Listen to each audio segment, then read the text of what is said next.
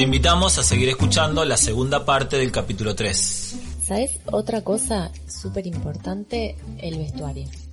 Hay muchos niños que tienen miedo a la ducha. Claro. Nunca se bañaron en ducha. Somos, Probablemente haya muchos niños que se bañan en ducha por primera vez con nosotros. Claro. ¿Cómo recibir el agua en la cara, el shampoo, no sé qué?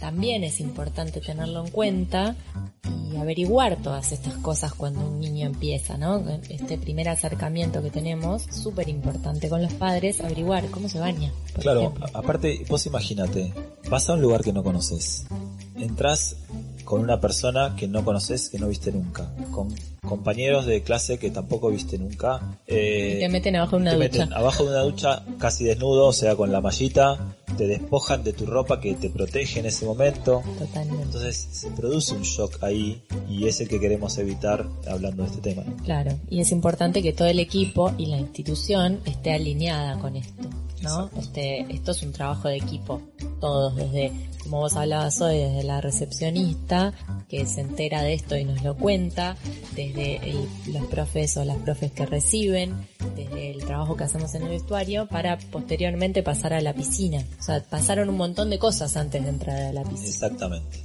La clase no empieza cuando el niño entra al agua, sino mucho antes. Exacto. Entonces, estas son todas cosas súper importantes que tenemos que tener en cuenta. Y esto de lo que vos hablabas, de, de, esta, de este respeto del tiempo del niño, es súper importante. ¿No? Esto de que, bueno, capaz que hoy se moja, eh, lo mira de afuera y juega con un juguetito y un balde que le dimos para jugar con agua. Mañana colabora en traer otros eh, elementos al agua. Eh, después se moja los pies, después no sé qué. Y él, él o ella se va a ir acercando a su tiempo al agua, hasta que un día se quiere meter. Exacto. Se amiga con el entorno. Exactamente. Hola, natación. Y por otro lado, eh, bien, hablamos de, de- de ese miedo del alumno. Y ojo, esto también tenemos que pensarlo para los adultos. Hay muchos adultos que ingresan al agua y, y entran en un estado de taquipnea. O sea, se acelera la respiración porque realmente tienen una, una especie de trauma con Sí. medio acuático. Sí, o mucha gente que ha pasado por una experiencia traumática también y que la quiere superar. Bueno, ¿cómo, ¿cómo lo podemos ayudar? Una pregunta que nos podemos hacer es, ¿se puede aprender con miedo? ¿Alguien puede aprender bajo ese estrés? Imposible, imposible. Y pero yo voy un poquito a, a otro tema, que es desde qué lugar nosotros como docentes gestionamos el miedo de nuestros alumnos, o trabajamos o abordamos el miedo de nuestros alumnos. Y me parece que eh, la palabra empatía ahí hace ruido y mucho. Totalmente. Los profesores de natación, sobre todo por esta cuestión de la inseguridad que genera ese miedo socialmente construido del que hablamos, tienen que ser expertos en manejar su- la empatía. Sí, aparte, si pensamos que el agua, si bien venimos del agua, el agua no es un medio natural. De hecho, en el agua no podemos respirar.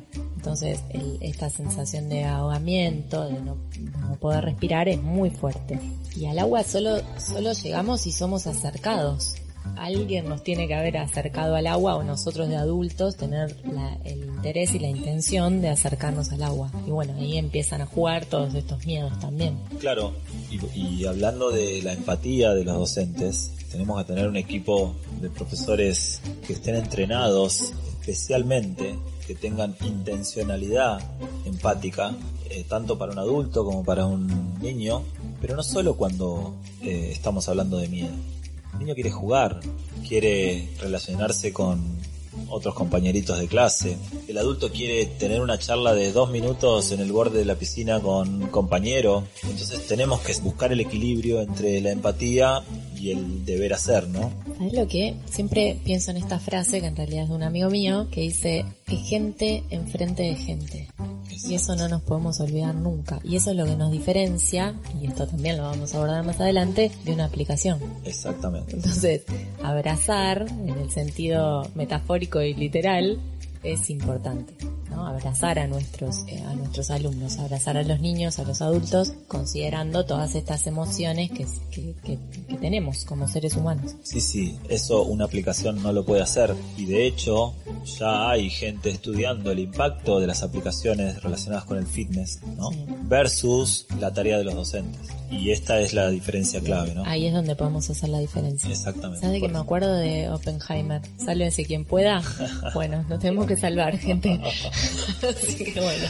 Y bueno, esto nos lleva también a pensar en lo que la investigadora y psicóloga Carol Dweck, no sé si lo dije bien, pero creo que sí, ha investigado sobre el tipo de mentalidad que tiene una persona que lo puede predisponer hacia nuevos aprendizajes o no, o lo puede generar, digamos, una reacción más conservadora hacia, la- hacia lo nuevo.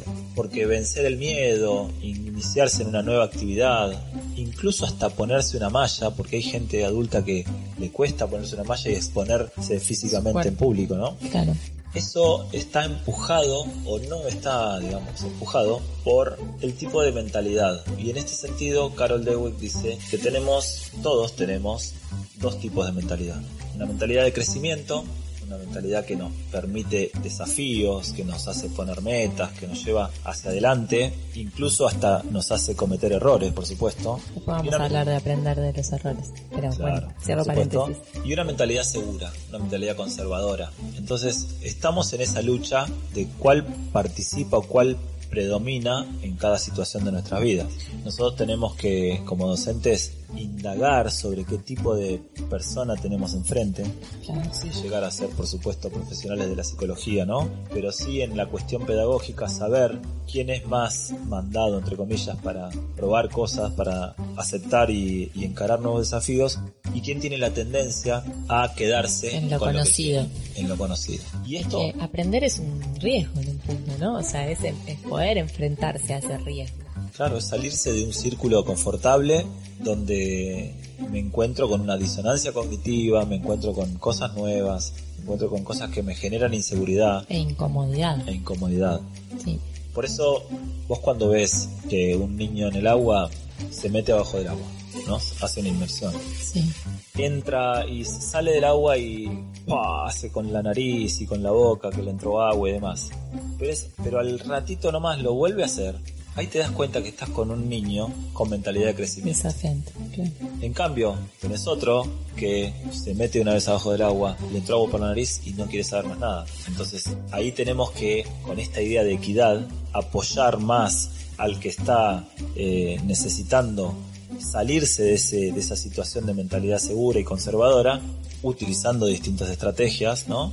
Y, por supuesto, sin descuidar ni desde la seguridad ni, ni desde el camino pedagógico que estamos tra- transitando, eh, aquel que está con la mentalidad de crecimiento y de desafío. Pero sí tenemos que abrir el, el juego y aceptar que con una consigna no basta. Sí, y esto que decías es que además hay que estar atento. Hay que estar atento, hay que estar disponible para poder justamente identificar unos y otros. Así que bueno, así como haces en, en el WhatsApp que pones disponible o ocupado, bueno, ahí en medio de la clase siempre con el tilde disponible para que poder observar qué tipo de mentalidad predomina en cada uno de sus alumnos en el momento de la clase. Bueno, nos vamos a despedir hasta el próximo capítulo. Bueno, Nati, hemos visto varias cosas relacionadas con las emociones, hemos eh, compartido algunas estrategias, Sí, conceptos. totalmente. Invitamos a- te invitamos a que pruebes y a que nos cuentes cómo, cómo te fue con todas estas cuestiones que abordamos. Y acordate de valorarnos eh, en, en las- los canales de podcast, porque es muy importante para que esto siga difundiéndose. Ahí va, nuestro Instagram, arroba hola natación, y te invitamos a escuchar el próximo podcast que vamos a hablar de qué. Atención, nativos digitales aprendiendo a nadar. Ja, ¿Qué tema? Bueno, te esperamos en el próximo capítulo. Y recordá, Nada sin alegría.